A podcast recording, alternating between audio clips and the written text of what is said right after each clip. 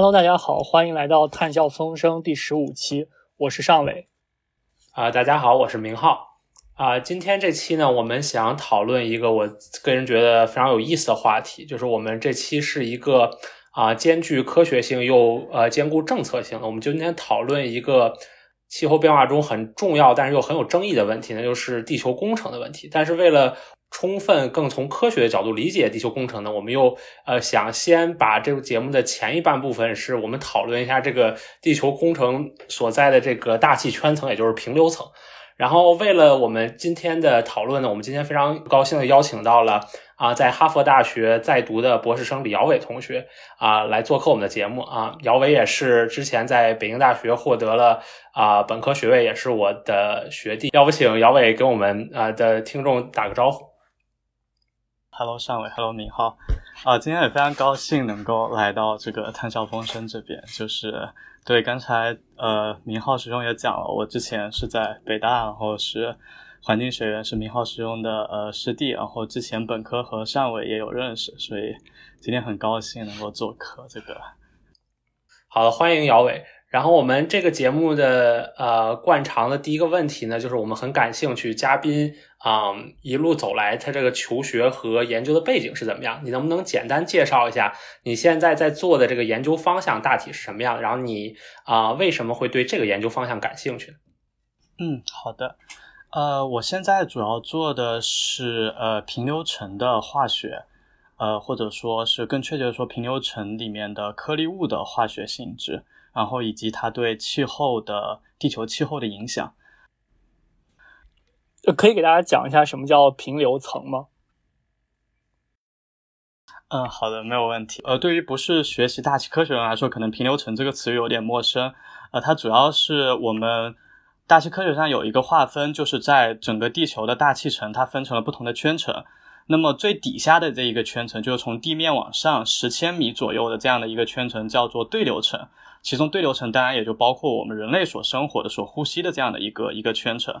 然后在十千米左右、十千米以上到五十千米左右的这样的一个圈层的话，被称为平流层。那么平流层它之所以会叫这个名字，其实也是因为它里面的空气主要是水平流动，就它的垂直方向上的呃空气运动非常的小，所以也被叫做呃平流层。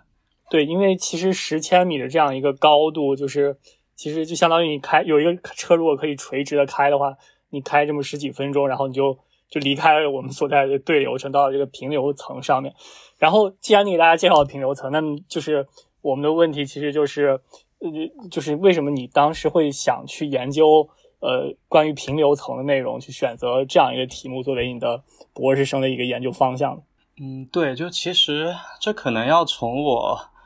本科就是为什么会学大气科学这个，或者说大气化学这个开始说起，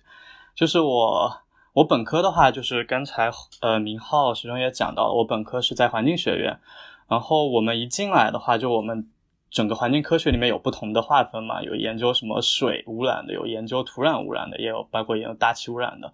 然后我是我之所以一开始会对大气污染感兴趣，是因为。我我是南方人，就我家在江西，就是我们家那边是一个小县城，就是其实没有经历过特别严重的雾霾的天气。然后，二零一四年是我本科入学，就是大家可能知道，二零一三年的时候，就是北京那个大使馆，美国大使馆那边，他们就曾经在北京发发生过一次特别严重的冬季雾霾嘛。然后大使馆那边也爆出了就是这个 PM 二点五，呃的颗粒物。浓度超标的这个爆表的这样的一个过程，然后从那个时候开始，也是国家开始逐渐的关注这个呃 PM 二点五的治理。然后也是第二年，我就来到北京上大学，然后那是我第一次经历雾霾的天，就是就非常震撼，因为之前可能也是在电视里面听过，但是自己是就是真正的亲历，就是在那么大概一周左右的时间内吧，就都看不见，就是特别蓝的天，就还是挺感觉挺压抑的。然后，所以其实也是从那个时候开始，就是大概会对空气污染有一些兴趣，就也希望自己在环境科学这个领域的话，能够做一些跟大气污染相关的东西。所以我其实本科的话，其实一直学的是大气，就是空气污染，就是还是没有涉及到平流层，就主要还是在对流层，就是我刚才说的我们人类呼吸的这样的一个一个大气圈层。然后真正开始研究平流层，是我到呃。研究生的时候，就我一八年本科毕业，呃，来到哈佛这边，然后现在是在哈佛念博士四年级。呃，我来到组里面以后呢，就是我发现美国这边，呃，或者说可能是我们组吧，我们组里面可能，呃，对空气污染的的研究没有那么的 focus，就是我不知道这是我整体的一个体，我个人体验有一些 bias，还是美国这边整体的情况，就是美国这边因为美国本身的空气质量已经是相对来说比较好的，所以美国这边其实他们更注重的是关于呃气候变化方面的研究。或者说是关于呃其他的更大的，就像臭氧层方面这样方面的一个研究。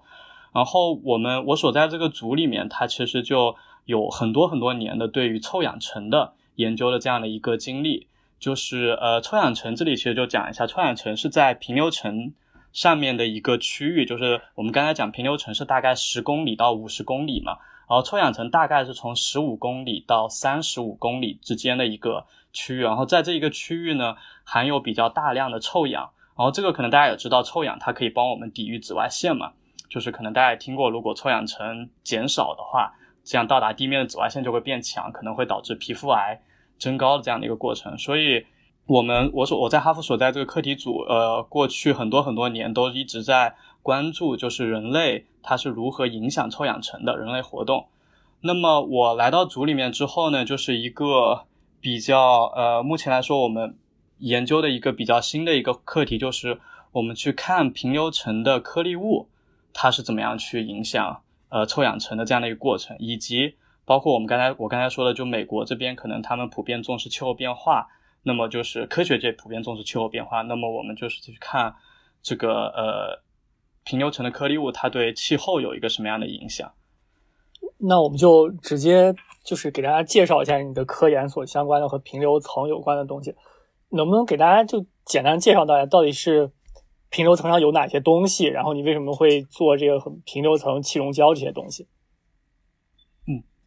好的，就是对，就是可能刚才我我在我介绍时候也讲到一些词语，可能大家也会有点陌生，比如说像气溶胶这个东西，就是。其实，或者更直白来说，就是大家可能对 PM 二点五，特别是国内的朋友，可能对 PM 二点五或者对雾霾这两个词语已经完全不陌生了。就是 PM 二点五，它指的就是呃，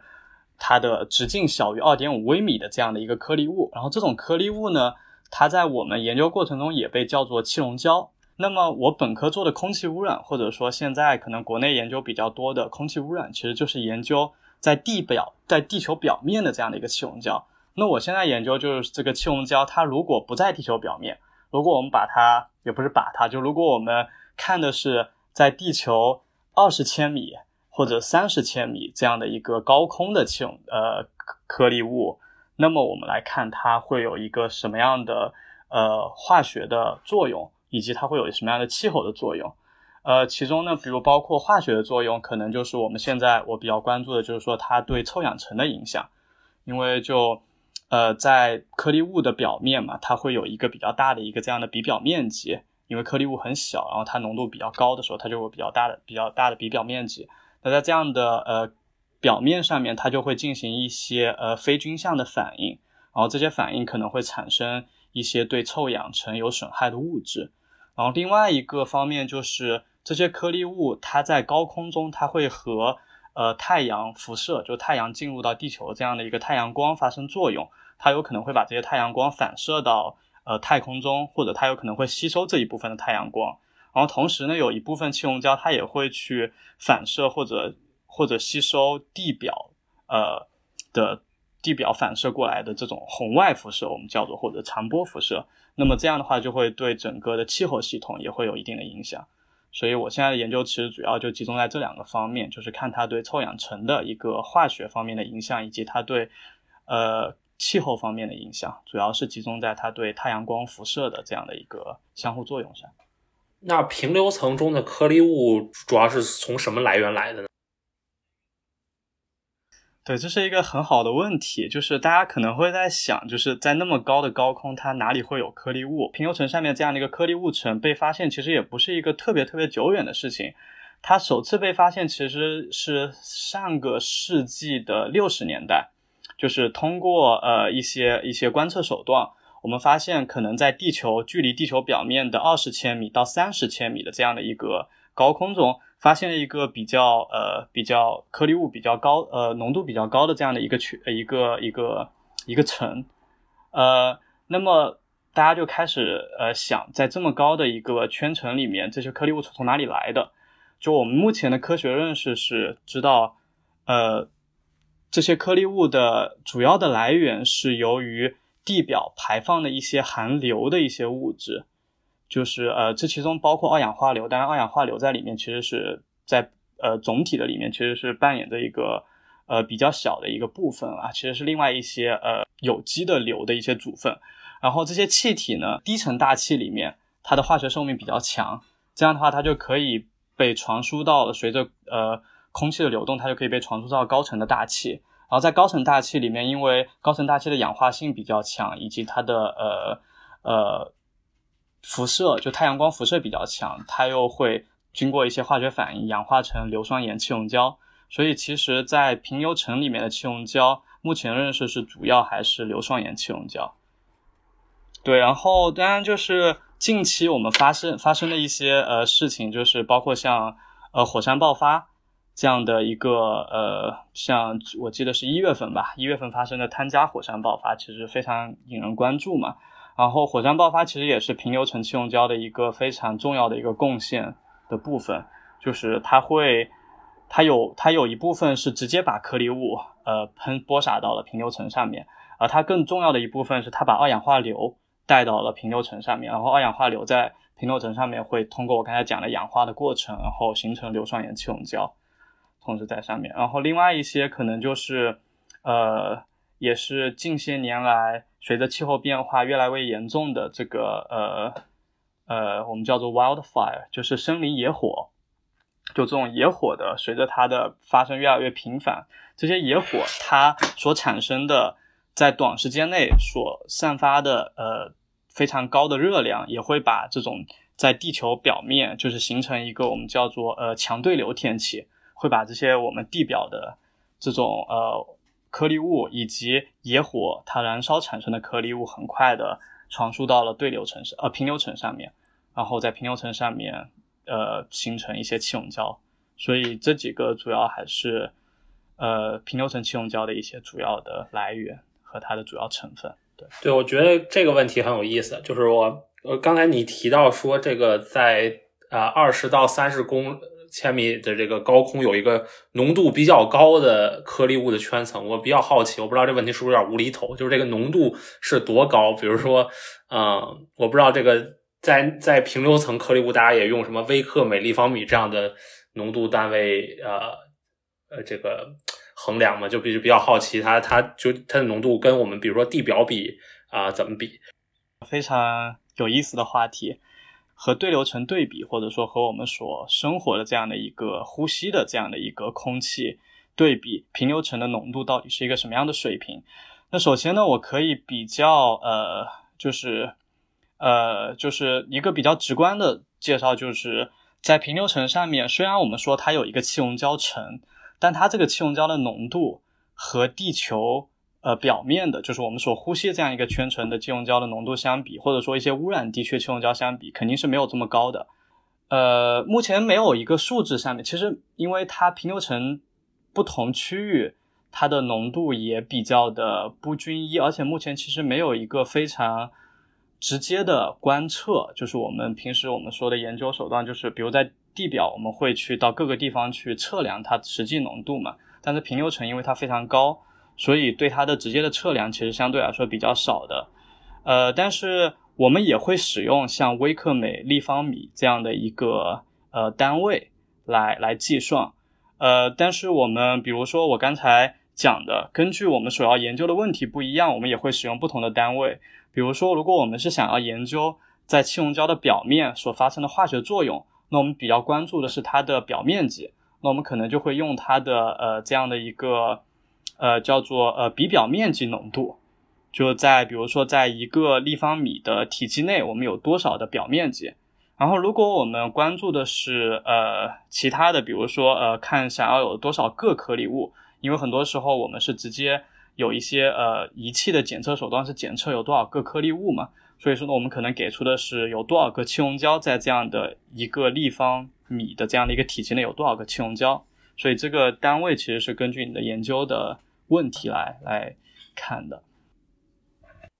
然后我还有一个很感兴趣的问题，因为你刚才有提到那个呃一个重要的来源是火山或者是山火这样非常剧烈的这种。这种活动，但是很多这种活动它都是比如说一次性的，然后当然山火可能它可能也许它每年都会来，但是它其实也是一个短暂的时间。那比如说像火山这样的活动，它呃在很短的时间内往平流层喷了很多二氧化硫和呃硫酸盐颗粒物的话，那么这些物质在这个会它的在在平流层它会待多长时间呢？然后它它这些物质它最后会。是会重新落回对流层呢，还是会就在平流层就会被降解掉，还是怎样？嗯，对，这其实也是一个非常有意思的一个话题。呃，这个其实就要会涉及到我们一开始讲的，为什么它会叫平流层？它叫平流层的原因，就是因为它的空气的流动是水平流动的，它比较少有这种呃垂直方向上的这样的一个混合，呃。这样的过程，如果它缺少垂直方向这样的一个混合的话，就你想，如果我在呃平流层的某一个层上面播撒一个气溶胶，那么它很它就可以在这个这个水平方向上，它可以待很久很久的一个时间。而其实事实也是这样的，就是我们可能知道，就是在对流层的说话，就是我们所生活的这样的一个区域，可能一个比如像 PM 二点五这样的颗粒物，它的一个寿命可能是七天左右。就它可能七天左右，它就会被通过各种沉降的过程，它会呃，它会被呃地表所呃所，就它会沉降到地表。那么在平流层上面，它的一个寿命甚至可以可以长达几月，甚至到几年的这样的一个过程。就是对于 PM 二点五这样的一个大小的一个颗粒物来说，它是因为它缺少水平方呃，它缺少垂直方向的这样的一个一个混合。所以它是可以在平流层上面待很久的时间的。所以说，像比如像火山爆发，它虽然说我们比如像汤加火山，它其实是一个南半球的一个火山嘛，就是那其实我们它是今年一月份喷发的，那其实可能到了过个半年左右，或者过个呃半年多一点，半年到一年的时间，我们在北半球也可以检测到呃比较强的一个这样的火山爆发的信号。这就是因为它在南半球爆发以后，它直接传输到南半球的高空中，然后随着这样的一个水平流动，它是可以环绕全球的。它最终是可以在可能在一年左右的这样的一个时间段内，它是可以覆盖全球的。我目前应该认为的是，这些气溶胶最终还是会沉降到对流层上面，就是它还是会随着，虽然它在上面能够待很久，但它最后还是因为重力的影响，包括一些呃平流层它的本身的一个，就可能大家知道的是一个叫做呃。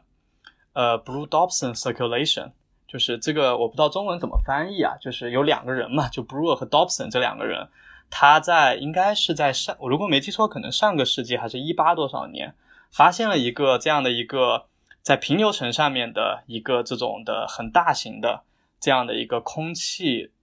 流动的模式，主要的模式。那这个模式呢，它是从赤道地区或者说热带地区。有一个这样的呃往上的气流，然后这个气流呢，它会呃穿破对流层顶，就是对流层和平流层的这样的一个呃交界处，然后会把对流层的空气带到平流层上面，然后它从赤道上面传到平流层上面以后呢，它会分成南北两个两个支流，然后这两个支流呢就会各自带着这两部分的空气，它会传输到南北的呃。呃，向南北半球向极地方向去传输，然后它最终会在呃中纬度地区以及在呃极地地区沉降下来。这其实就是平流层目前来说的一个主要的一个空气的呃这样的一个流动的呃模式。当然，在它里面还会有更复杂的一些细节的东西，但是主要来说是一个这样的。所以，就我们可以想象嘛，随着这样的空气的这样一个大型的环流的这样的一个流动，它最后气溶胶它实际上也是会沉降到。你的呃对流层上面的对，因为我我我我我其实对大气科学的了解非常有限啊，但我就想问一个就非常简单的问题，就我知道你如果做对流层的气溶胶，是因为它是空气污染问题，这个大家每个人都关心。那你做这个平流层的这个气溶胶，就是这个学科它要回答一个什么样的现实问题，或者说在这样一个学科之中，它的最重要的问题是什么呢？嗯，对，这个其实是一个呃，就是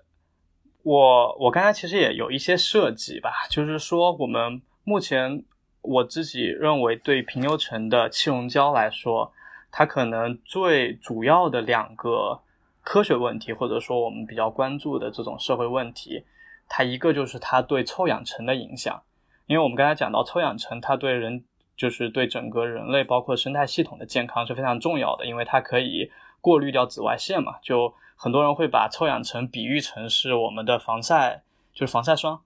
就如果你呃想象成如果你的地球没有了这一层防晒霜的话，那呃包括像人类皮肤癌的概率会大大的增加，然后对于很多生态系统的它的一个健康也会有很大的影响。所以现在的一个问题就是，那这些气溶胶它是否会对我们臭氧层造成一些损害，因为我们知道臭氧层损害的话，目前来说可能最主要的因素是像呃，可能大家听过像氟利昂，就它在上个世纪就已经被禁止了，保呃通过蒙蒙特利尔议定书，就那是可能是目前来说最呃最有效的一个国际的环环保方面的一个公约吧。然后在这种逐步淘汰一些对臭氧层有害物质的过程中呢，就如果我们发现，就是呃，颗粒物，就是像气溶胶这个，它可能会阻碍臭氧层的恢复。那么这其实是一个非常非常重要的一个事情。呃，那另外一个关注点就是气候变化，就是现在大家都很关注气候变化嘛。那气候变化大家知道，主要是因为温室气体它吸收了呃比较多的地球呃向外面反射的这样的一个能量，导致呃。大气的增温能力变强，导致呃可能全球的地表的平均温度会上升，同时会引起其他一系列的一个一个一个过程，一个一些呃有害的呃情况发生。那么其实地球它的能量，它最初的来就是它的它这些呃辐射的来源就是来自于太阳。对于太阳辐射来说的话，在它到达地表之前。它是会先和呃平流层的气溶胶是会先有一定的呃相互作用的，就因为平流层在呃更高的大在更高的呃呃空气中嘛，然后在这个过程中呢，就是这些平流层气溶胶它可能会去反射一部分的太阳光，它有可能也会吸收一部分太阳光，那这一部分被反射掉太阳光，它就没有办法到达地球表面。那么这样的话，它就可以对地球整体的降温起到一定的效果。然后，如果它吸收了一部分的太阳光呢，那这部分太阳光就会转化成能量，它也会对整个平流层的这样的一个呃它的环流起到一定的影响。所以说，我们另外一个角度就是去看它的平流层气溶胶它的一个气候影响，因为它是呃和太阳光的直接作用是会比较比较显著的。我我觉得这些都特别有意思啊。然后我呃最后再想问一个呃研究方法上的问题，就是说这个你刚才也提到说这个平流层离我们非常的远，对吧？那我不知道这个科学家一般都怎么开展他们的研究工作。呃，是的，这个就是我刚才讲到的，就是为什么目前我们对于平流层的其实它的整个的了解并没有那么那么的透彻，就主要还也。当然，其中包括这种对它颗粒物的浓度啊，以及它的各种化学组成的了解，并没有那么的透彻。就是原因，就是因为它太高了，就是它在那么高的高空，就是你没有办法说把很多仪器我可以直接放到那上面去测，而且或者说你你也没有办法说我能够呃比较，就是就是你没有办法把这些仪器直接呃把很多仪器直接放到上面测。就像对流层上面，我们可能可以知道就是。目前包括像国内，可能呃在包括或者全世界吧，可能各个地方它都有这种空气监测站点，它每天每一分每一秒，它都是在告诉你我那个时候的 PM 二点五的浓度，甚至我们现在拿起智能手机，我就可以查到很多地方的精确到甚至每个街道，甚至都能告诉你每个街道它的一个浓度是多少。那平流层是不可能做到这样的一个情况的。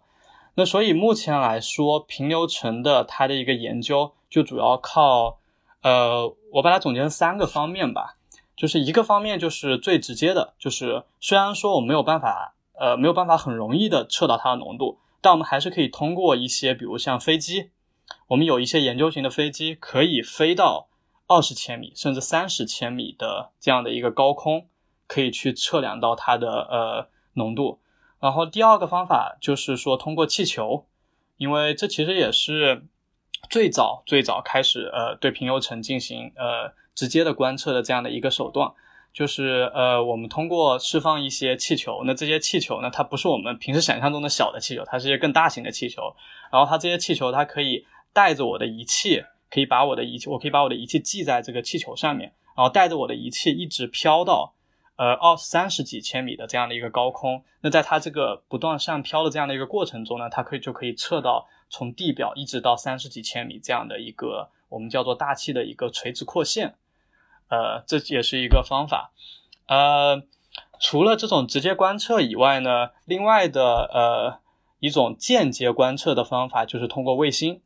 就是这个可能呃大家也比较熟悉，就是现在是也是越来越多的卫星被发射到了太空中嘛。然后这些卫星呢，它除了能通过一些可能大家跟生活大家生活比较相关的，可能是 GPS，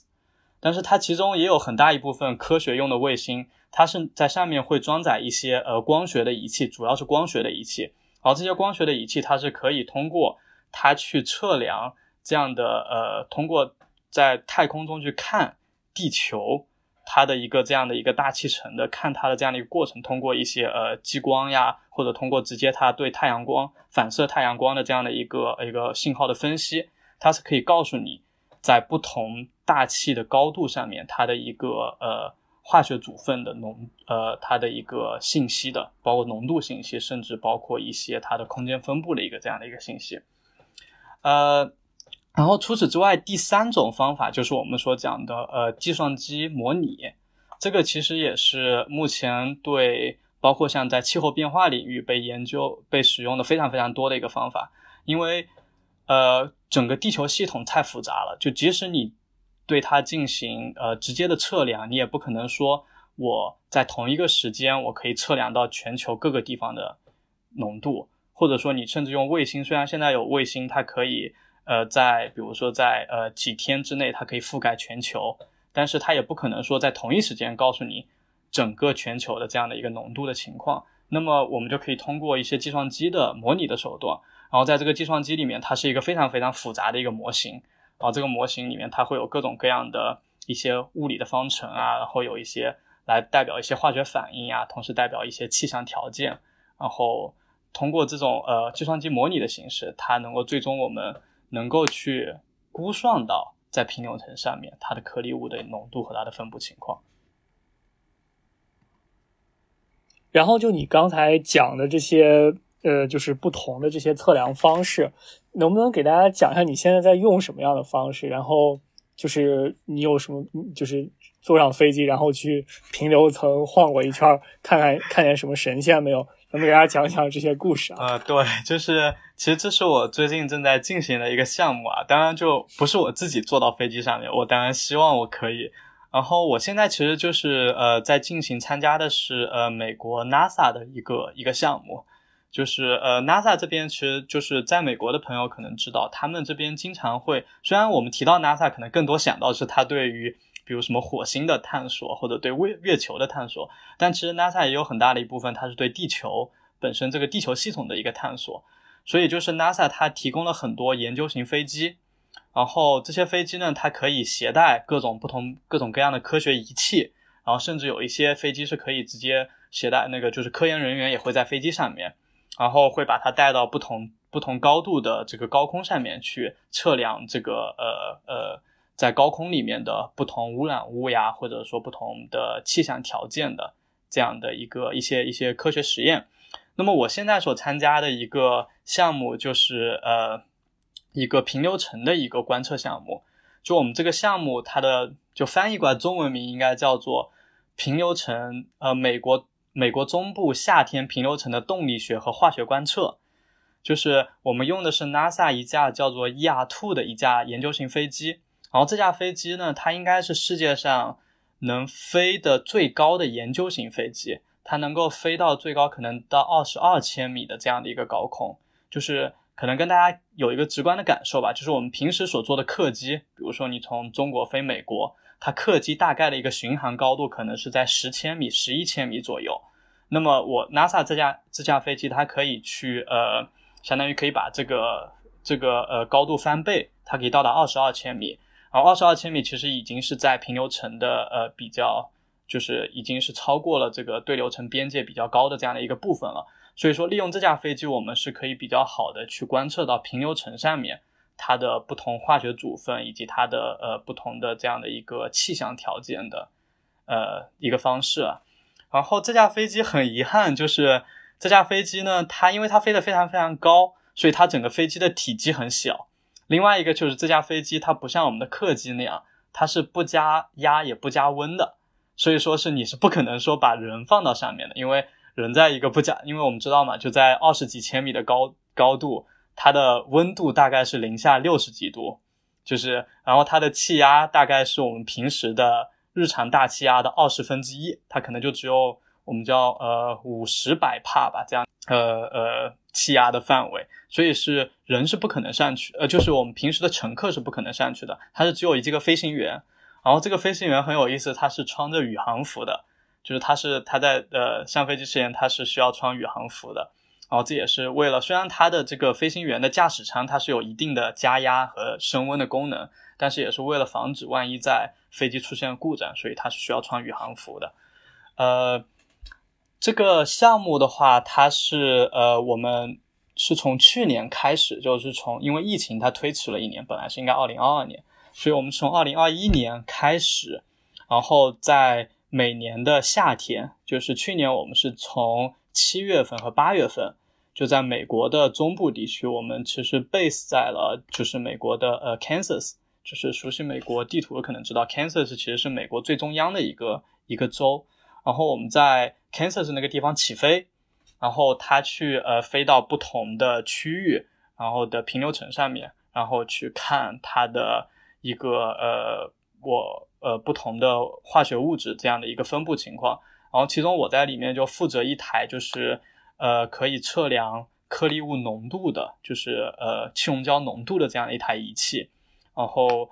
呃，我们也是得到了一些比较有意思的数据，然后今年夏天我们会继续在这个地方再进行一次飞行，然后也是希望通过比较多次的飞行，然后希望通过采集到不同的这样的一个环境样本，然后能够对加深我们对平流层气溶胶的这样的一个认识吧。呃，同时也是我们也是希望能够看到，比如说像美国夏天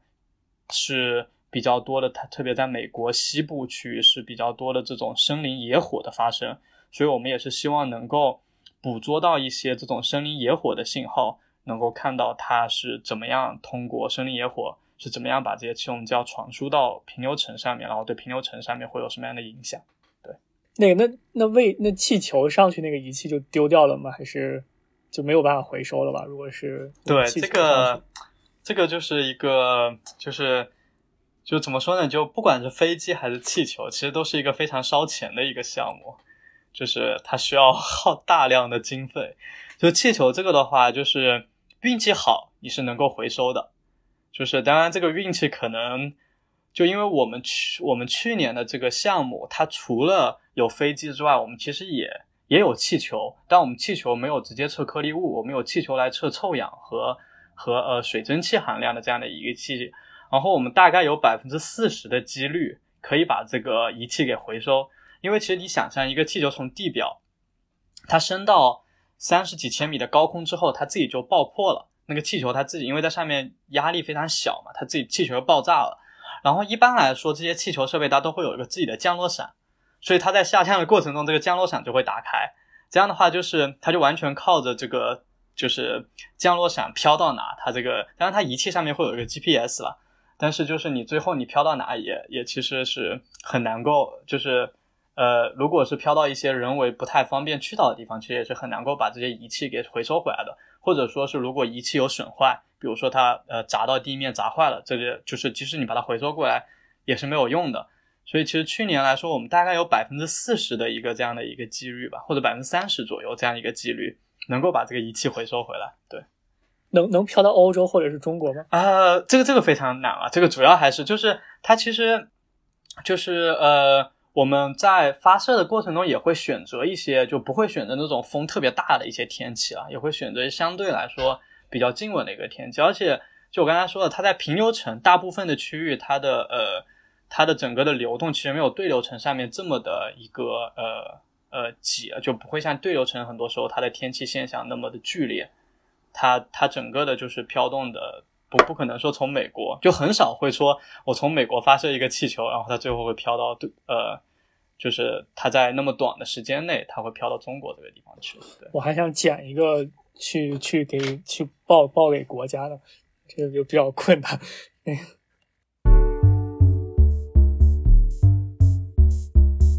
就你刚才提到了一个很很强的这个。研究 motivation 就是去研究这个对流层颗粒物对气候的影响，然后这就呃牵扯到我觉得可能很多听众都听过的这么一个地球工程的概念，对吧？就是说一些人建议说往这个呃平流层里打一些颗粒物，对吧？就是呃就是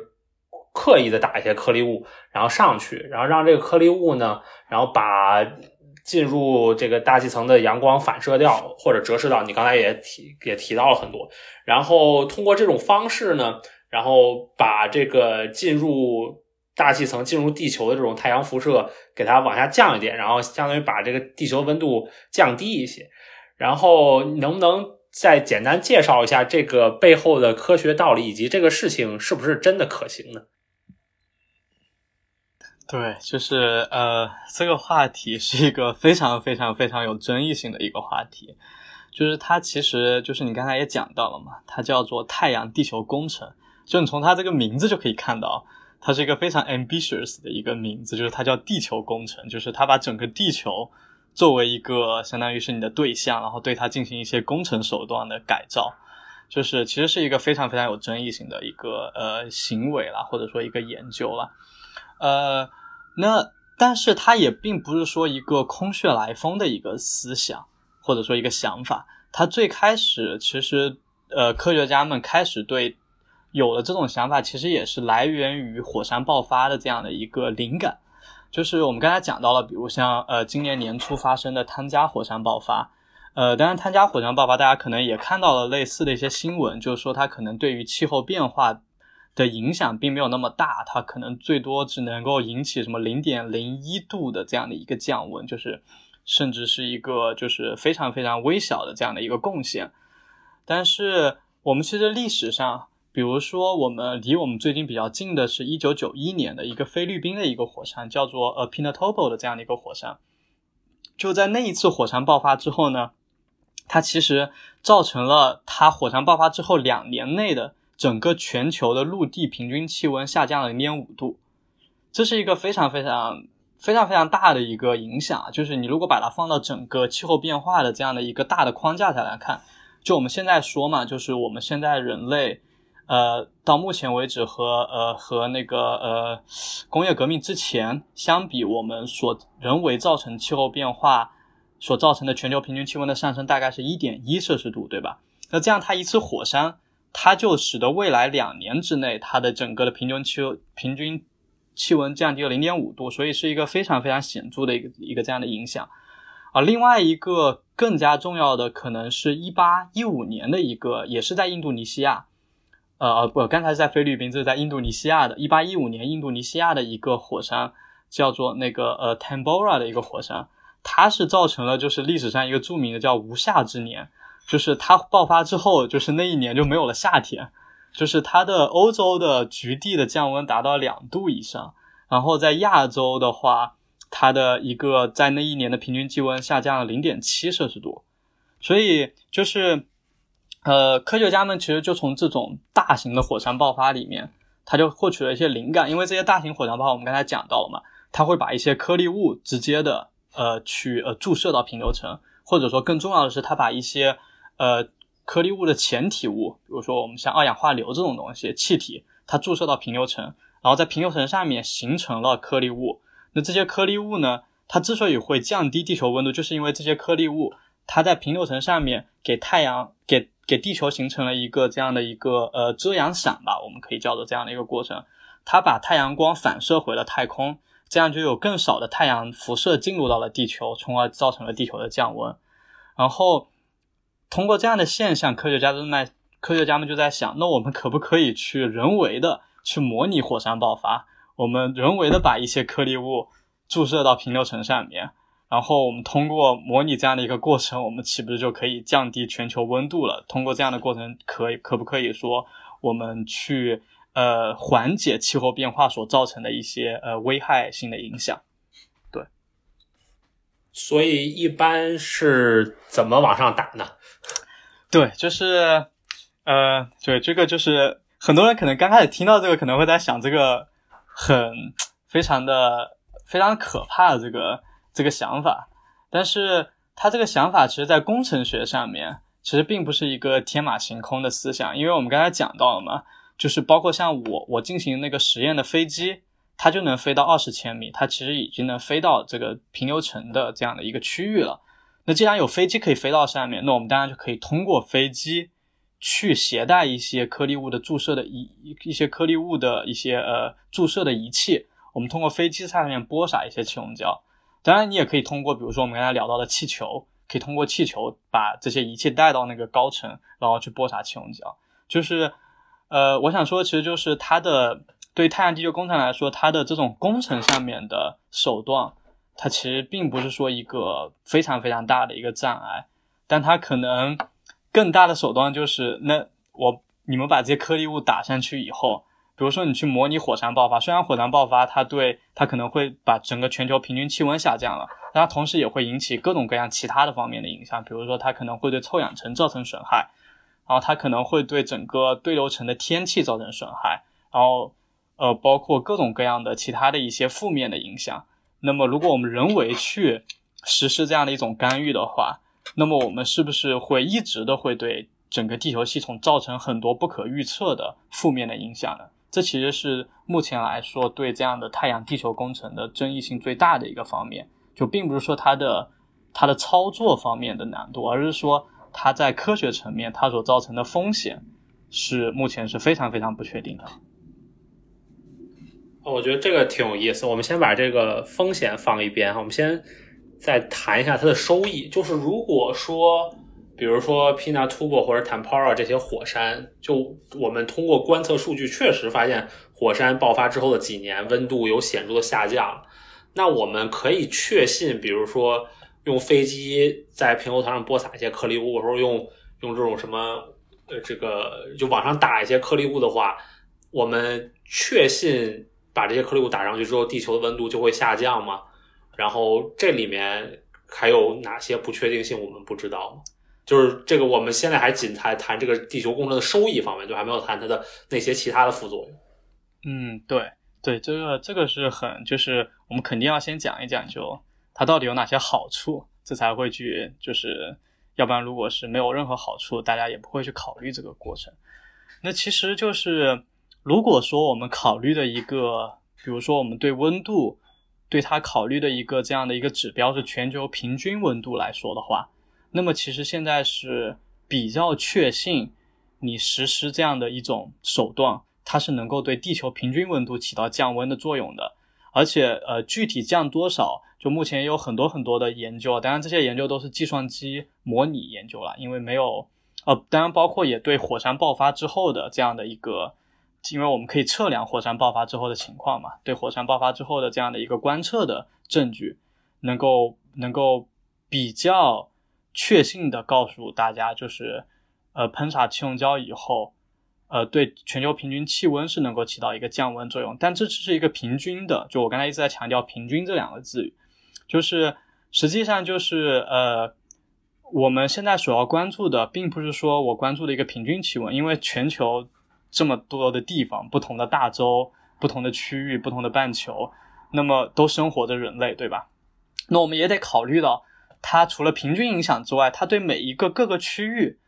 它单独的影响是一个什么样的？比如说，如果说它仅仅是对美国降温，那如果说，比如在中国，它可能会引起，我只是打一个比方，它比如它对美国降温，那它在中国会不会引起一些升温的现象呢？或者对对其他区域会不会引起一些升温的现象？这些其实都是。呃，很或者说它，比如在美国，它能够降低一摄氏度，那么在比如在其他地区，在极地，它是不是只能够降低更少的零点五摄氏度，或者说它比如能降低两摄氏度，这些目前还是研究的一个呃比较不确定的一个地方。对，当然它也跟你的因为人为播撒和火山喷发另外一个比较大的呃区别就是火山爆发是很随意的嘛，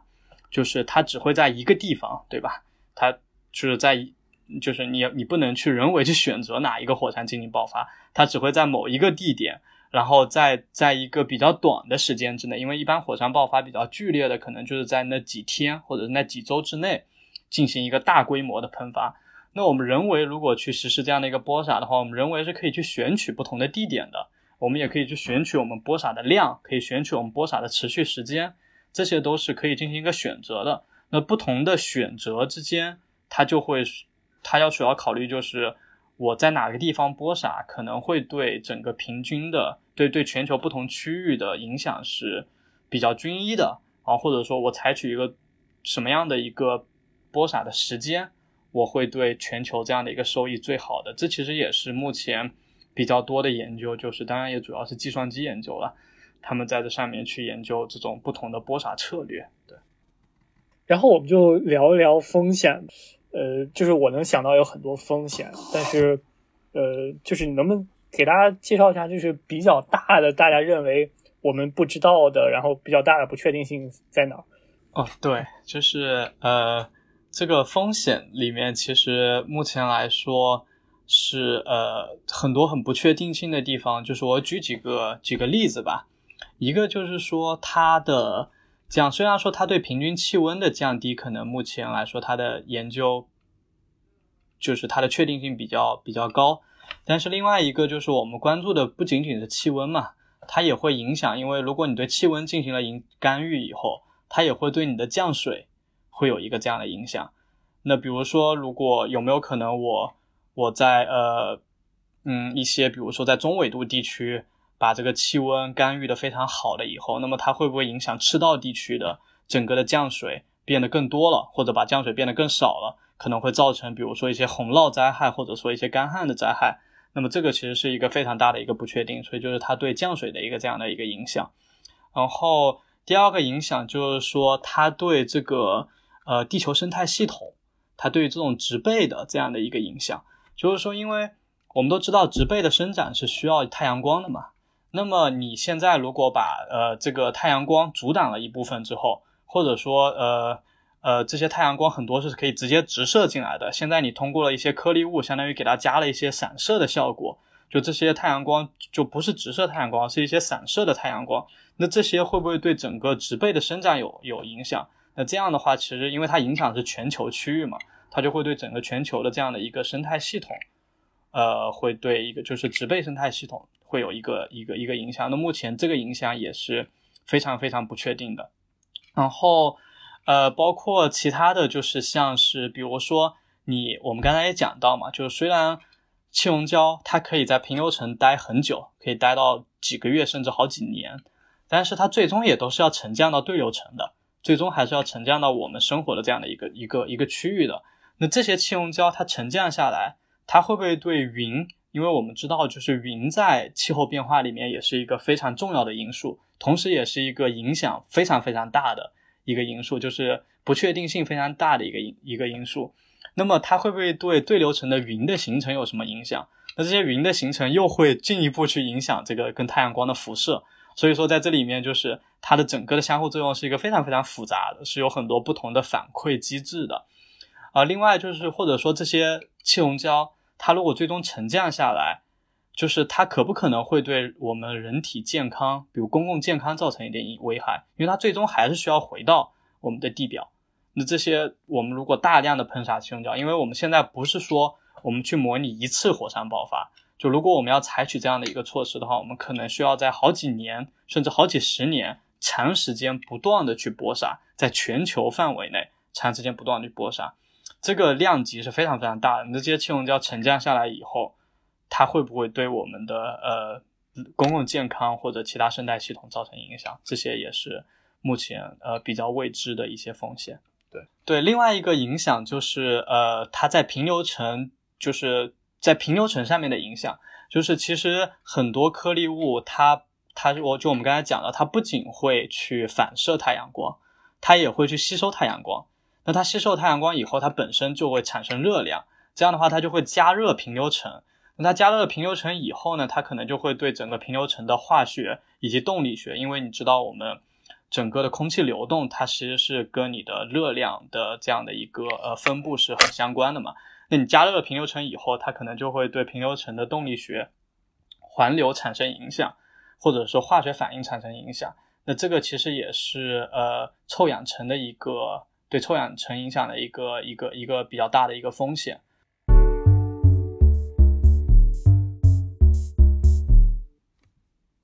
那我们最后这部分呢，我想就我们重点讨论一下，说我们应该怎么看待这个太阳地球工程这个事儿，对吧？因为我们这个播客之前的很多期呢，其实围绕的主题都是啊，怎么应对气候变化，我们人类应该采取什么样的呃政策呀，或者这种举措来应对气候变化。然后之前我们所谈论的很多的期都是讲的是通过减呃碳减排这个手段来来应对气候变化。太阳地球工程呢，就是一种很特殊的，呃，也是一种应对气候变化的方式，对吧？但是它呃不去减少二氧化碳或者温室气体的排放，而是说我们直接治治这个问题就直接治本，对吧？就把这个温度降下来，因为我们呃之所以关心气候变化问题，很大程度上是因为这个呃气温升高导致了一系列的这个极端天气啊，然后对人类和呃自然界产生很多负面影响。然后如果我们去看这个，呃，不知道这个国际上的所谓这种共识也好啊，这个大家似乎对于这个，呃，大家似乎对于地球工程在这个我们人类应对气候变化中应该起的作用有很多的争论。比如说，我觉得这种争论其实在我们刚才讨论中也体现了，因为地球工程有太多的不确定性，它可能有对人类、对这个自然界有太多的负面影响，我们都不清楚。那我现在比较好奇的就是，呃。就是作为你们研究组，他们可能一个呃主要的 motivation 是去呃理解这背后的这种科学过程。作为这么一个工作在一线的科研人员，你你自己觉得这个地球工程在我们人类未来应对气候变化上应该起多大的作用呢？我们应该怎么去认识呃这么一个技术？呃，对，这里首先我要做一个免责声明。我要先讲一下，就是我自己本人是不做呃不做直接和地球工程相关的一个这样的研究的，因为呃虽然我们课题组有有我们我的导师在做这方面的研究，但是我自己本身的我主要的还是我们之前讲到的研究它呃呃就是已经存在的气溶胶它的平流层气溶胶的这样的一个过程，当然它可能在一些科学上面会对。地球太阳地球工程有一定的呃，就是对科学认识上面有一定的促进，但是我本身不做这个研究，所以我其实也是就根据，但是我因为我的导师在做这方面的研究，然后我身边也有一些一些同学在做这方面的研究，所以我可以去呃，就凭我自己的一些了解吧，我来谈一下，就是为什么我们觉得，或者说这这一部分科学家觉得。我们是需要对地太阳地球工程进行研究的，或者甚至有一些更加就是呃更加活跃的人，他们会觉得我们甚至是需要采取太阳地球工程的。呃，就是我们现在知道嘛，就是对于气候变化来说，最根本的一个解决方法就是减排，就是减少二氧化碳、甲烷等温室气体的排放。然后，因为这是呃。这就是这些，就正是因为这些气体，才导致了这个我目前的说的气候变化。那么，我们也看到了，在过去的呃十几年间吧，就是这种减排的呃，就是国际之间的合作，并没有那么的理想。虽然今年的这个呃 COP 二十六，就它其实对之前的巴黎协定的一些具体实施有一些呃呃细化细分，然后包括像。最近也，中国、美国呀、欧盟呀、印度呀这些国家也都提出了他们呃到这个世纪呃中呃世纪中叶或者到呃世纪中叶往后一些会有碳中和的这样的目标。这些目标听起来都很美好，呃，但是就是具体的执行其实是一个非常艰难的一个过程。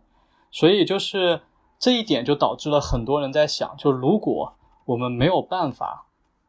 把通过减排。把地球升温控制在一个呃非常安全的一个范围，比如说是一点五摄氏度，或者说是两摄氏度，或者说我们即使通过了这些减排，啊地球的温度还是，因为我们知道嘛，就是在呃最新的气候呃 IPCC 的报告里面，就他提出了，就是不管我们采取哪种措施，到本世纪中叶，这个呃升温的这样的一个趋势是不会减缓的，就它还是会升温的，因为。二氧化碳它在大气中，它还是会有一定的这种滞后的效应嘛，就是它的升温还是会继续的。那如果这些升温继续，如果达到了一个非常危害性的或者说一个灾难性的一个结局的话，那我们有没有一种手段可以比较快速的降低地球温度？或者说这个地方其实我的导师他经常会采用一个一个比喻，就是说叫呃止痛剂，就是说。呃，我们虽然止痛剂，我们都知道，在医疗上面，止痛剂并不是一个治根治本的一个方法，就它只是帮你去抵御疼痛嘛。但是止痛剂在医疗行业它是不可能缺少的，因为很多时候，如果一个人没有止痛剂，他可能根本就撑不过那么那么一段阵痛期。所以，我们我导师就觉得，就是呃，地球工程手段它可能会是一种止痛剂这样的一个这样的手段。就是在我们减排过程中，如果还存在一些呃呃人类没有办法抵御的气温升高的这样的一个情形的发生，那我们可能是会采用迫不得已采用这样的一种手段，能够比较快速的降低全球温度，从而去避免一些呃更加有危害的呃气候灾难发生。对这个里面的一个根本的逻辑是一个这样的情况。当然，就是我们刚才也讲到了嘛，它的风险非常非常的大，所以就是虽然我把它比作了止痛药，但是在医疗上面，止痛药其实是有一个非常非常严格的一个管控的，包括它也是有非常非常多的科学研究的。但目前对于太阳地球工程来说，对它的研究虽然近些年来不断的增加，但是主要还都是计算机模拟的研究，就是没有一些呃实际的，比如说观测的这样的一些。呃呃，证据或者说一些更加直接的一些证据，就是对它的研究目前其实还是非常非常不足的。就是它到底是不是一种合格的止痛药，其实目前还完全不知道。呃，只是说它是一种呃止痛药的一个备选方案。所以其实呃这也是呃我一些科学家认为需要对地太阳地球工程进行更多的研究的这样的一个一个出发点吧。啊，我我觉得这个特别有意思啊，而且我觉得这个止痛剂的比喻也特别的形象。然后我很好奇的是，就是如果我们把这个地球工程实施当做一回事儿，然后再把地球工程研究当做一回事儿的话，我觉得你你老你这个 你你的导师所给的这个比喻，我觉得是。你你导师所给的这个理由，我觉得是非常充分的，因为就是我们谁也不能保证说这个未来减排就一定会成功。那么如果假设减排非常不幸的失败了的话，我们地球可能就会面临非常灾难性的温度后果。那么到了那个万不得已的时刻，对吧？那你的这个工具箱里多一个工具，总比你少一个工具要好。我觉得这是一个呃，我个人来说觉得很很有说服力的这么一个这么一个观点。然后为了到如果到时候我们万不得已要使用这个工具，那么我们当然，嗯，对这个工具的正向效果、负向效果研了解的越多越好。所以我觉得这也是一个非常有说服力的观点，应该来证明我们现在需要更多的呃这方面的科学研究。但是我我我我跟我们之前交流，你你也提到过，就是说有些科学家他们对于开展这方面的研究都起都有非常强烈的抵触情绪。然后我我就很好奇，能不能介绍一下，比如说在科学家里，或者特别是在气候科学家，就对这一套，大家就是这个领域的专家，为什么大家对于呃不光是对于地地球工程这个实施，甚至对于地球工程这个研究都有嗯非常泾渭分明的这种态度，都都都有哪几种态度？他们为什么有各自那样的态度？对，这其实是一个很有意思的现象。这个其实也。呃，我也只是从我看到的一些呃情况来讲一下，就是我我我目前看到的话，大概会有这种呃三类不同的这样的态度吧，就在科学家里面。就一类可能就是说，呃，呃，我我我理解是比较多的，可能是说我们需要对地太阳地球工程这样的一个呃一个想法进行更多的研究。就像你刚才说的，就是工具箱里面多一个工具总比少一个工具好。呃，然后当然这个是属于一个站在一个比较中间的一这样的一个立场，然后也存在一些存在在这个这样的一个两端的，其中一端呢就是会对这样的太阳地球工程非常的支持的一个，就甚至说我们很可能会去使用的这样的，当然这一部分很少了，而且他们也很多也不会去公开去说我们要去支实施这样的一个太阳地球工程，他们更多的是对减排的这样的一种失望。就他们凭借他们之前在过去十几年间看到的这样的国际各国之间的合作减排，就是很难很难够达到呃，就是我们所要呃期望达到这样的一个温度控制的目标。呃，然后当然虽然说现在包括提出了一些各种负排放的技术了，但是我们也知道这些负排放技术，一个是他们的。成本很高，目前来说，另外一个是他们甚至会需要耗使用大量的这种土地资源，所以这些很多在他们看来也不是一个非常非常好的一个解决方法，所以他们才会去去可能会去比较比较看重太阳地球工程这样的一种手段，呃，当然也存在另外一一种科学家，就是站在另外一端的科学家，他们就是呃完全的去不支持。太阳地球工程甚至不支持对太阳地球工程的研究，这一类其实也相对较少。但是他们这一类科学家，我觉得他们的理由主要是在，就是目前人类应该是集中力量办大事，就是我们需要把我们所有的力量，虽然说我们可能最终让全国呃全球各个国家齐心协力把把呃呃气候把减排这样的一个目标达成，可能。它的概率可能只有百分之十，我这里只是举个例子。但是如果你现在你提出了一个这样的一个手段，太阳地球工程这样的一个手段，呃，甚至说对它进行更多的研究，这样可能就让一些国家看到了一些，就是哦，我我可以不用通过这么努力减排，我可以不用牺牲我经济牺牲这么多，或者说像一些比如像一些呃能源公司，他们觉得啊，那现在我们有另外一种手段，我们可以去缓解气候变化。那我们为什么要去呃淘汰化石能源呢？他们可能就会把他们的资源不放在减排上面，他们会更多去支持这一方面的研究。然后虽然说他们也表面上在说哦，我们是呃我们是呃相当于是资助这方面的研究，我们不是说去说要实施这样的一个一个一个地太阳地球工程，但实际上他们做的事情是在分上了一部分的减排的资源和精力，就是这是呃。那一类科学家，我觉得他们的所所所站的所站的立场吧，就就就刚才那个最后一派科学家的观点，我们我想我想觉得很有意思，就是说，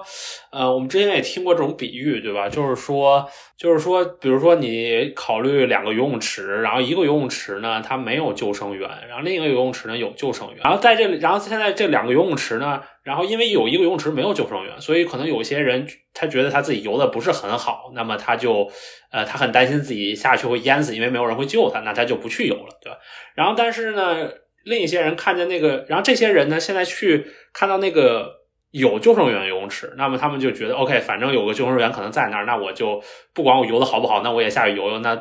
最起码最后可能这个救生员能给我救上来。然后可能出现一种非常。滑稽的情况呢，就是可能这个有救生员的这种游泳池呢，这个救生员的水平呢可能很一般，对吧？所以可能有五个人淹死，他可能只能救上来俩，所以可能出现了一个非常搞笑的情况，就是说那个有救生员的游泳池，可能最后淹死人更多。这就是人类这种非常神奇的这种这种行为上的这个这个这这可能出现的情况，对吧？类似的，采访一下你们两位，对吧？这个你们对这个问题是怎么看的？你觉得？有地球工程的世界会比没有地球工程的世界更糟吗？如果我们不考虑说，只考虑这种行为上的这种人类可能产生的这种偏差的话，对我可以先，这其实你刚才讲的这个像救生员这个例子，就是太阳地球工程他们的这种社会影响上面经常会提到的一个叫做道德风险嘛。就是我可能就是我现在我提出了一个这样的一个手段，大家觉得哦，我现在有一个手段可以让地球降温了，我可以不通过减排了，那我们就会就会分散掉一部分甚至很大一部分减排的动力。那其实这个也是就是在就是研究呃地太阳地球工程的科学家里面，经常就基本上每一个科学家他们都会提到的一点，就是太阳地球工程不是一个气候变化的解决方法，只是最多最多在它最好的情况下，也只是气候变化的一个缓解的，就是一个呃辅助措施。就是根本措施还是减排，就是你不可能去奢望通过太阳地球工程来逃避减排，因为它这个毕竟就是我们刚才讲的，就是一个止痛药嘛，就一个病人不可能说通过止痛药就能够治好他自己本身，就是你最终的方法还是需要通过它的呃治本的，从根本上去治疗。那么对气候变化来说就是减排，那。我个人来说呢，我其实还是会站在就是我们刚才讲的比较中立的那一部分科学家的呃一边吧。就是我个人认为，就是我当然不希望说最后我们使用太阳地球工程，因为它毕竟就即使我们对它进行再多的一个科学研究，我们也没有办法去完完全全去重现我们实施太阳工程之后它的所造成的所有的呃后果。就是这个是没有办法去实现的，除非我们去做这个事情，我们才知道它的后果是怎么样的。所以说我当然是不希望我们去实施的，但是我所担心的就是，如果到最后我们我们的气温升高达到了一个人类没有办法承受的这样的一个地步，当然这个也是需要讨论，就是到底什么情况人类属于没有办法承受，这也是一个目前比较争议的一个点。但就是如果说它到达了一个。呃呃，会引起比较大灾难的一个情况的话，那如果我们对太阳地球工程没有一个足够的研究，因为它其实太阳地球工程有另外一个很有意思的方法，哎，有另外一个很有意思的特点，就是它的成本相比之下非常的小。虽然你可能看数字可能是，比如说是好几百亿，是好几百万亿这样的一个这样的一个情况，但它其实相对于比如说全球的 GDP 来说，或者说相对于其他的减排。或者说是这种呃呃呃碳负排放技术来说，它其实是一个非常成本非常小的这样的一个一个一个一个手段。就它甚至一些呃小的国家，或者说一些比较大型的公司企业，他们都可以去做这样的一个事情。但是这个事情呢，就是一个地方去做，它影响的是全球，所以就是它这里面的一个风险在的就是，如果我们到了一定程度，比如说某些岛国，它最后它就面临着被呃海平面上升所淹没的风险，那么它最后它迫不得已，它就去采取了一个这样的一个措措施，但它对这个措施它并没有在它采取的时候，它并没有一个很好的很多的科学证据来告诉他，哦，你采取了这个措施之后，你有什么样的风险，或者说你如果要采取这个措施，你可以通过哪些更好的手段去采取这个措施，啊，降低这方面的风险。如果他没有任何的知识，或者说这个知识非常不足，那么它所造成的结果会是更加有危害的。所以我其实是站在一个这样的角度，我是觉得对太阳地球工程的研究是应该要进行的。我我我觉得我对这个问题的观点是这样，就是我我认同姚伟刚才说的这些呃主要的内容，然后我可能就补充一句，就是我觉得其实我也能理解，就是。我我我的观点就是，我支持对它进行研究，因为就我刚才所说那个，就是到了最后，这工具箱里多一个工具要好过少一个工具。但是我能理解这些人的反对，就是因为我们现在所面临的这个国际社会呢，是一个。这个国际政治怎么说呢？不就说分崩离析吧，但是也是大家没有没有一个非常有效的治理框架的这么一个国际社会，对吧？比如说这次俄罗斯乌克兰的事情，其实就就看出来，就这个联合国在这种起到能能起到作用是非常低的。那么我们可以想象，如果我们对这个地球工程的研究不断推进，或者说不在一开始就把这个刹车踩住的话，那可能到最后就是这个技术慢慢的研究出来了。就你刚才所说，那么每个国家的都有能力进行这么一个事情的话，呃，其实就是一个挺挺危险的事情，对吧？就是就你设想未来一个世界，就是说今天说汤加往上打了一些，然后发现第二年这个全球温度就下降零点三度。然后明年这个埃克森美孚又往上打一点，然后这个温度又变化了一些，然后就其实是一个挺有点开启了那种潘多拉魔盒的那种感觉的。所以我觉得，呃，我也我也能理解说，这个很多人对因为对这种国际治理体系的这种极端不信任，然后就希望这个魔盒就不要开启，就感觉有这么一种感。但但让我想到一件事情就是，我我觉得往大了说，就气候变化能给这个人类留下一个什么东西？你从很好的角度来讲，这个地球的这个温度在几十亿年之中来来去去、高高上上，我们总得有一天会面临这样一个问题，就是气候会突然上来、突然下来，然后我们要保持一个稳定。你比方说，在一万年的尺度上，气候突然从这个呃平均像我们今天十三度，如果降到呃未来的比方平均变成零度啊，或者升到未来三十度的话，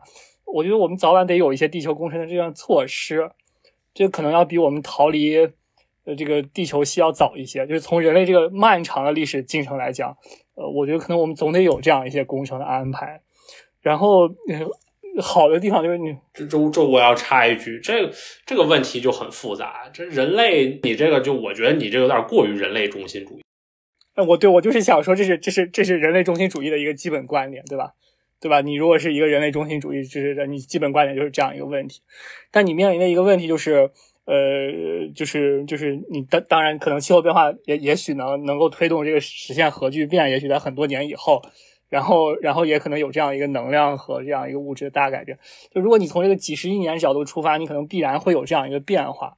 但我觉得相应的的，我们就没有办法思考的一个变化，就是它的文化和社会价值也就会完全不同。这个民族主义也不将存在，国家也可能不会存在，婚姻制度也不再存在，我们的意识形态也会大发改变。然后我就没有办法想象那样一个世界是什么样子的。然后，所以我们我我后来想一想，又回到这个问题之后啊，我就必须得从这个最现实，从这个二零零二年这个角度来讲，我们需不需要去看这样一种技术和想象一种观点？我我觉得我的基基本的一个态度就是研究，我觉得肯定是有有必要的，而且我我感觉可能研究意义不在气候变化本身，甚至就就我觉得我的一个基本观点，气候变化气候变化，碳中和是碳中和。我们之所以实现碳中和，只有很很很部分的一部分是去为了应对气候变化，还有很大一部分是要解决我们现在有的一些社会问题、经济问题。呃，但是但是。但是我觉得，我我我最关心的一个问题就是，它除了不确定性以外，你所做的这样一个地球工程，其实是让全人类必须共同承受的一件事情。这是让我觉得很恐慌的一件事情，就是我们就是刚才明浩讲的，全球没有一个治理机制在这个地方。你如果是一个转基因，它有不确定性，我们可以选择吃和不吃，然后就是它也不是它针对个体来讲，它至少还有一些选择。但如果是这样一个长期来讲，我们不去考虑伦理，也不去考虑那些就是各种各样的东西，我我我总觉得我们好像没有达到这样一个全球治理的模式，去实行一些全球治理的政策，就就就就好，就是就是让我感觉它这个东西非常模糊，让我无法想象我们怎么能在最近一百年之内发展出来好多相应的文明体系、政治体系和。就是就是社会上这样人的一方面去适应这样一种变化，呃，我我觉得可能技术能赶上，但是我觉得人可能都没有办法去给予他这样一种可行性，在这样一种社会制度的这种基础之上，我就想我就补充这点吧。对，这个其实很有意思。这其实我也是我自己，就是最近在，就是因为我前段时间也是呃给知识分子写了一个公众号嘛，就是写了一下关于地球工程这方面的科普，然后也是在那个过程中自己读了很多材料啊。因为虽然之前都是呃身边有很多人做，但自己没有直接做这方面的话题。然后我在看很多文献的过程中，也是发现就是。很多时候我们都在说哦，我们这个太阳地球工程可能会缓解一些什么这种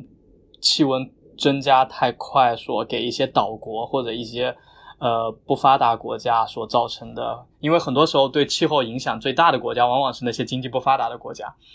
但是就是很有意思的时候，这些研究都是都是发达国家做的，就是我们现在说，就是这些科学家们。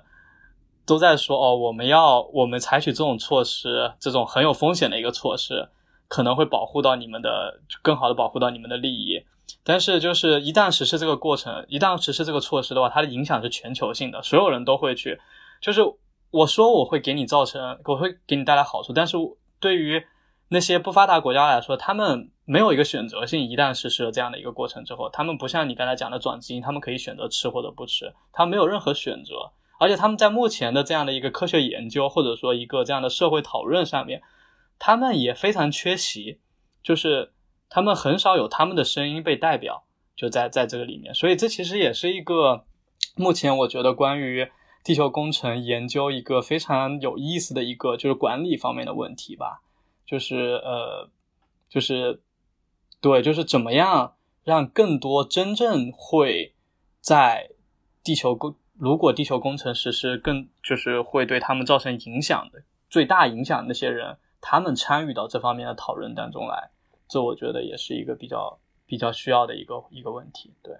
对我我就想最后问一个问题来呃结束这个播客吧。我觉得我想问一个。就是就是最后给公众一个传达信息的问题，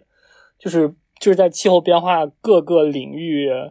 呃，你都可以看到有很多不同的声音，包括刚才讲这个呃这样一个地球工程这样一个问题的时候，有一些人支持他，有一些人反对他，然后他们会有支持的理由，会有反对的理由。我想，我想对于一个就是初听播客或者初了解这样一个人来讲，他就会觉得听到很多很多不同的声音，然后呃。对于这样一种情况下来讲，他应该怎么去形成自己的看法，或者或者就是需要他选边站队吗？或者是他应该怎么去理解这件事情呢？因为毕竟每一个人这个事情，就像地球工程这样的事情，或者气候变化这样的事情，和每个人有关，他应该去有他自己的想法。你觉得对于大家来讲，你会有什么样的建议或者是看法呢？在这个问题上？对，这其实是一个非常好的问题。就是作为一个个体，或者说作为一个，因为在气候变化这样的背景下，就每个人都都不能独善其身嘛，就是没有一个人可以独善其身。就是在这样的一个过程中，而且现在我们谈论的是又是这样的一个可能会对未来改变人类全球命运的这样的一个事情，或者说这样的一个手段的时候，我们应该怎么样去看待这个事情？这个其实。我自己也有一样的困惑，就虽然说我我我身边就有很多人是直接做这方面研究的，就是当然这方面可能会导致我的很多想法会被他们所呃会被会被他们所影响，就是我的很多想法是有 bias 的。